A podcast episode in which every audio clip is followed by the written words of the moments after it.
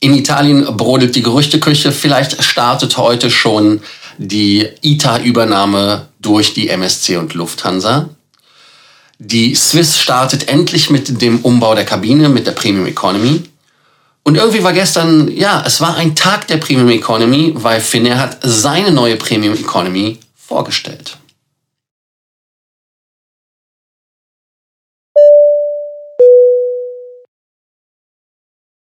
Mein Name ist Lars Korsten und ich bin hier, um euch mehr Meilen, mehr Punkte und vor allem mehr Status zu bringen.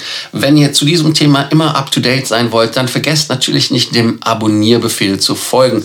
Abonniert den Kanal, macht die Glocke an, kommentiert unten. Natürlich, wie heute jemand äh, auf einen der anderen Beiträge gesagt hatte, nein, kommentiert themenbezogen. Also es sollte nicht einfach nur ein Kommentar sein. Es sollte einfach zu den Themen mein Punkt oder Status was zu tun haben. Also insofern danke dafür und lasst das Like da. Nochmal einen Daumen richtig machen. So.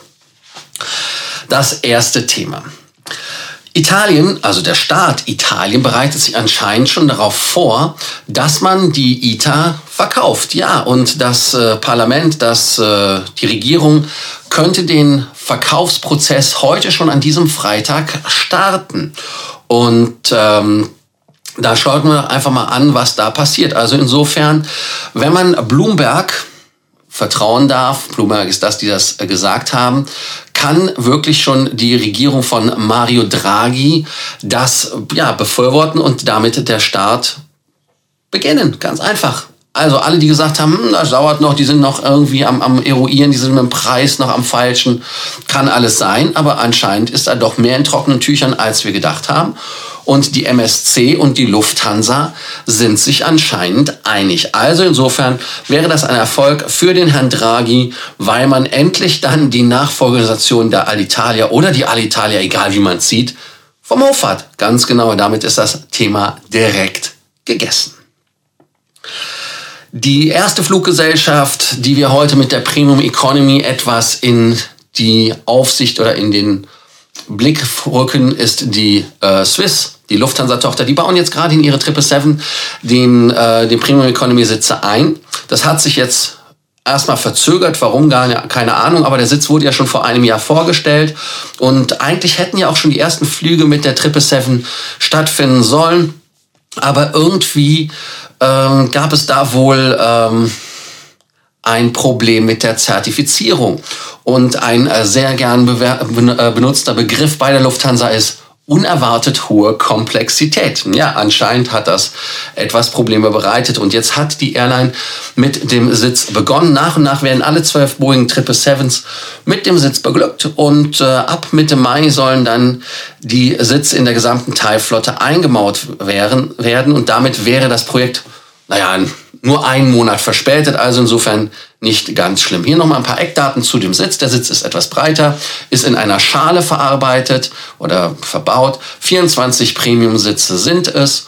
Und ähm, sie werden halt in der 777 der Swiss zu finden sein. Man hat es ähm, anstatt 43,4 Zentimeter breit, hat man es zwischen 46 und 48 und der Abstand zwischen den Sitzen beträgt 99 statt 79 Zentimeter. Und ganz wichtig, der Sitz lässt sich um 31 Grad nach hinten verstellen, hat eine Fußstütze, man hat einen Tisch, wo man seine Drinks abstellen kann. Und für uns alle, die wir gerne Videos schauen, 15,6 Zoll ist das Entertainment-System groß. Ähm, was interessant ist, ist, ähm, ja, äh, der Sitz ist in einer Schale verbaut. Und diese Schale macht es, dass der Sitz, wenn man ihn verstellt, für den Hintermann keine Veränderung darstellt. Und da werdet ihr jetzt merken, warum ich auf dieses Thema eingehe. Denn eine Fluggesellschaft hat heute auch ihre Premium Economy Class vorgestellt. Das ist die Finnair. Und man hat schon die ersten beiden A350er damit ausgestattet. Aber lasst uns einfach mal anfangen mit der Thematik ähm, mit der Economy Class, weil dieses Investment, das sind 200 Millionen Dollar. Ähm, man hat die schlimmste Krise. Topi Manda, der CEO von der Finnair, hatte ja auch die die Vorstellung ein bisschen verzögert, heißt, man wollte es letzten Monat schon machen und ähm, das ist jetzt passiert und man hat auch halt die Economy Class Kabine äh, geändert Warum jetzt gerade zu Covid-Zeiten? Warum damit er sagt, das Reisen auf der Langstrecke neu zu erfinden äh, ähm, und das wäre der richtige Zeitpunkt, damit man nach Covid richtig neu groß durchstarten kann. Und äh, das ist halt in etwas finnischer Manier. 20 Langstrecken haben sie. Aber jetzt gehen wir wirklich auf die Economy Class ein. Und äh, die Anpassung der Economy Class sind eigentlich mehr in dem Unterhaltungssystem. Das wird in, in allen drei Klassen, die die dann haben, weil sie haben ja keine First Class, die haben eine Economy, eine Premium Economy neu und eine Business Class. Die Bildschirme werden größer. Mit einer 46 Zentimeter breiten Economy Class Sitz ist man der größte in der Kategorie. Ja, das ist doch super. Ihr habt ja eben gehört, was bei der Lufthansa in der Premium Economy ist. Das ist in der Economy Class 46 Zentimeter. Jetzt lasst uns auf diese Premium Economy Class Sitze eingehen, weil das ist ja das, was neu ist. Das ist das, was, was gestern von der Finnair halt promotet worden ist. Warum ist das spannend? Ganz einfach deshalb, weil der Sitz im Gegensatz zu dem Sitz der Swiss keine, ähm, keine feste Rückenlehne hat. Das heißt also, wenn man den Sitz nach hinten verstellt, dann merkt man das in seinem Luftraum. Also diese fixe Schale, die da nicht ist, ist in meinen Augen ein Komfortverlust. Und ähm, die neue Klasse, die man eingebaut hat, ähm, sind bis zu 26 Stück übrigens, die eingebaut worden sind. In zwei, sind schon in zwei von den A350ern drin. 242 ist die äh, Kategorie. In den 330ern sind es 232. Ähm, ist aber eine separate Kabine. Also insofern, man hat zwar den Sitz vom Vordermann in der Hackfresse, nicht ganz so schlimm, weil es ja doch relativ Abstand ist, aber man hat eine eigene Kabine, also wirklich mit einer eigenen Trennwand und so weiter. Also nicht wie bei Lufthansa nur so, so ein Trenndivider, so, so ein kleines Plastikding oder so. Der Sitz wurde von HECO gemeinsam mit Finnair entwickelt und äh, Finnair ist die Erstkundin des Produkts. Die ähm, schöne Sache ist, dass es für alle elektronischen Geräte sämtliche Ladefunktionen gibt. Das heißt also, man kann Wireless, man kann USB-C, aber auch USB-A machen. Also wer noch den alten Standard hat. Ich bin persönlich ein Freund von USB-C.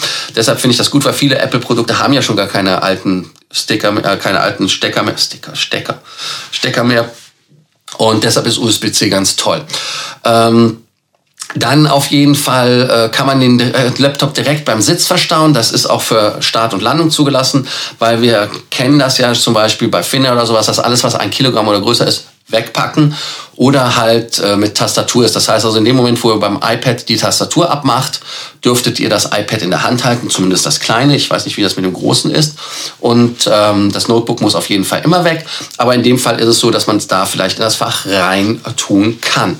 Und man hat auch in der Premium Economy ein Nackenkissen entwickelt, das für diesen Sitz zugeschnitten worden ist. Ja, ähm, also insofern, da wurden keine Kosten und Mühen geschaut, gescheut. Von den Farben her habt ihr es ja selber in dem Video gerade gesehen.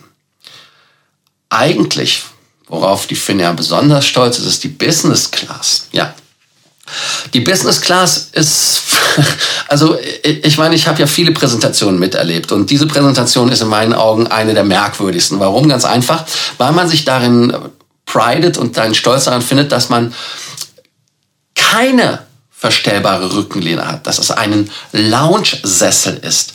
Also man sagt, man kann in allen möglichsten verschiedenen gemütlichen Sitzhaltungen reisen. Es wurde ja auch zum Beispiel äh, der Schneidersitz vorgelegt. Also man hat gezeigt, wie eine Dame im Schneidersitz da sitzt ähm, oder auf der Seite vor sich hin äh, äh liegt. Also kann man das Lümmeln nennen? Ich würde das Lümmeln nennen. Also einfach, äh, ja, also wie gesagt, ähm, auch, auch der Begriff, dass man von einem äh, äh, Nest, also einem Nest äh, äh gesprochen hat, finde ich äh, spannend. Kondo, der Kollege, das ist der, der dafür zuständig ist, der sagt halt einfach, dass man kommt ohne verstellbare Rückenlehne aus, weil man sich an einem Lounge-Sitz orientiert hat. Also wie gesagt, ich habe nicht Probe sitzen können, würde mich wirklich interessieren. Auch kann man runterfahren zu einem ähm, Bett. Also insofern eine spannende Geschichte. Es gibt ein DD-Schild, heißt also, man hat ein, eine Taste, wo man dann einfach äh, Do Not Disturb, also bitte nicht stören, anmachen kann. Und äh, damit hätte man dann in dem Moment seine Ruhe vor dem Kolleginnen und Kollegen der Flugbegleiter.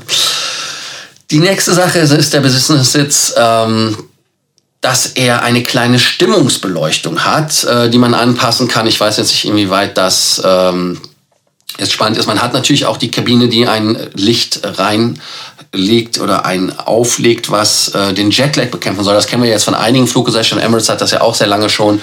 Und ähm, es ist nicht nur der Sitz verbessert worden, sondern auch, und das sei am Rande erwähnt, ähm, das Essen orientiert sich am modernen nordischen Bistro-Essen. Whatever it means. Ne? Also insofern hat man da sich was verbessert. Aber ich komme immer noch nicht drüber hinweg, ähm, dass es halt diesen Unterschied gibt bei dem Sitz in Bezug auf der Rückenlehne. Also für mich ist doch gerade der Vorteil von dem Sitz, dass ich die Rückenlehne verändern kann und so weiter. Und gerade bei Langstreckenflügen überlegen wir doch einfach mal Helsinki nach äh, Los Angeles oder nach Shanghai oder sowas. Da bist du ja auch irgendwie zehn Stunden und irgendwas unterwegs.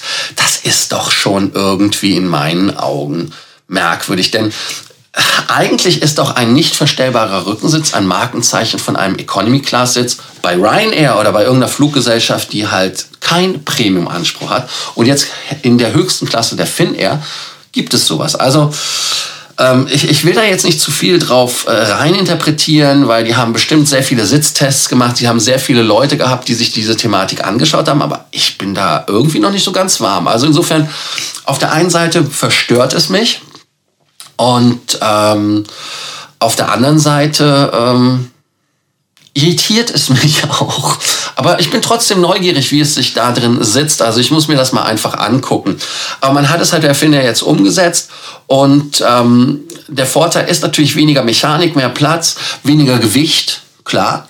Und vor allem, weil der Sitz weniger Gewicht hat und mehr, weniger Mechanik, ist das wahrscheinlich auch ein Sitz, der wesentlich billiger ist. Also insofern ein Kostenvorteil. Und ähm, dann kann auch nicht mehr, ihr wisst ja, erinnert euch, wie oft das passiert ist, zum Beispiel, wenn ein Sitz, dass der nicht funktioniert hat, dass man da kompensieren musste. Ich meine, da gibt ja immer noch bewegende Teile, der dieses Bett dann macht. Also ich bin mal gespannt, wie viel Platz das ist. Und ähm, es soll ja auch dadurch, dass man auf diesen komplizierten Sitzmechanismus ähm, da verzichtet hat, soll es dann auch einen größeren, flexibleren Raum geben, in dem man sich freier bewegen kann. Und David Condor, er ist halt Designexperte. Äh, ich hoffe, dass er im Büro sein, sein Mock-up da gehabt hat und da wirklich weniger... Ähm, wenig nicht, nicht gerade wenig Zeit drin verbracht hat. Also ich, ähm, ich bin mal gespannt. Also es ist ein Colin Aerospace und äh, schauen wir einfach mal. Von den Farben her habt ihr das ja auch gesehen. Eine Frage, und die höre ich von euch natürlich auch schon direkt kommen. Wie viele Meilen gibt es in der Premium Economy? Gute Frage. Da gibt es natürlich von der, von der Finnair direkt schon eine Antwort. Es gibt da natürlich die drei klassischen Buchungsklassen. Das ist Light, Classic und das ist äh, Flex. Die kennen wir ja schon aus der Economy Class, aber, aber, aber, aber, aber. Erstmal was trinken. Aber auch schon aus der Business Class. Und ähm, da ist es halt so, dass man einen äh, Points Multiplier von 200 Prozent hat in der Premium Economy Flex. Dann in der äh, Classic die 150 Prozent und man bekommt 100 Prozent in der Premium Economy Light.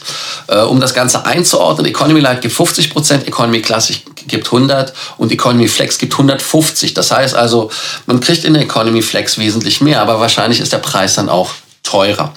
Dann bei der Business Flex gibt es 250, Business Classic 200 Prozent und was auch spannend ist, ist Business Light gibt es 150 Prozent. Also daran sieht man die Abstufung.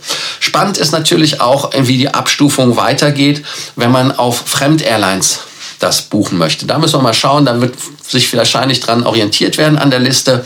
Auch gibt es ja bei der Finnair, wenn man Platin ist, Upgrade Voucher international. Da ist die Frage, ähm, ob da eine Änderung kommt, wie bei den Lufthansa E-Vouchern, dass man halt da dann ähm, die durch die Zwischenstufe halt ein bisschen in Popo gekniffen ist. Also da bin ich mal gespannt, was da noch bei rumkommt. Also da gibt es keine äh, Auswirkungen. Es ist halt relativ unklar, was damit äh, passiert. Schauen wir einfach mal, inwieweit die Finnair sich da noch mal in die Karten gucken lässt. Jetzt müssen wir noch ein letztes Thema abarbeiten und zwar gibt es auch bei den TAP Miles and Go Double Elite Qualifying Miles. Das sind die Statusmeilen und äh, wer Flüge bucht und das ist wichtig, ihr müsst äh, den die Reise zwischen dem 10. und dem 14. Äh, buchen. Ihr müsst TAP Miles Go Mitglied sein und äh, damit könnt ihr dann von dem Angebot profitieren. Wer also bei TAP sammelt, es gibt ja einige, die sich den Status auch gekauft haben und können ihn vielleicht auf diesem Weg zumindest teilweise requalifizieren. Meine ehrliche Antwort, ich persönlich halte nicht viel von TAP, aber wenn ihr Freunde von der TAP seid, ähm, ich möchte es zumindest erwähnen, damit ihr nicht sagt, ich würde euch dissen oder sonst was. Also insofern unten einfach kommentieren zum Thema TAP, kommentiert aber auch zu einem anderen Thema der heutigen äh, ja, Take-off-Sendung und ähm, abonniert den Kanal, Glocke an und ganz, ganz wichtig, lasst uns ein Like da. Jetzt ist die Sendung schon wieder länger geworden, als ich dachte. Aber nun gut, schauen wir einfach mal. Danke euch, dass ihr heute wieder dabei wart bei Frequent Traveler TV Takeoff.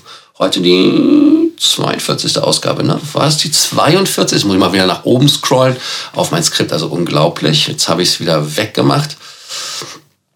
Also insofern, dann gucken wir einfach mal, was da oben ist.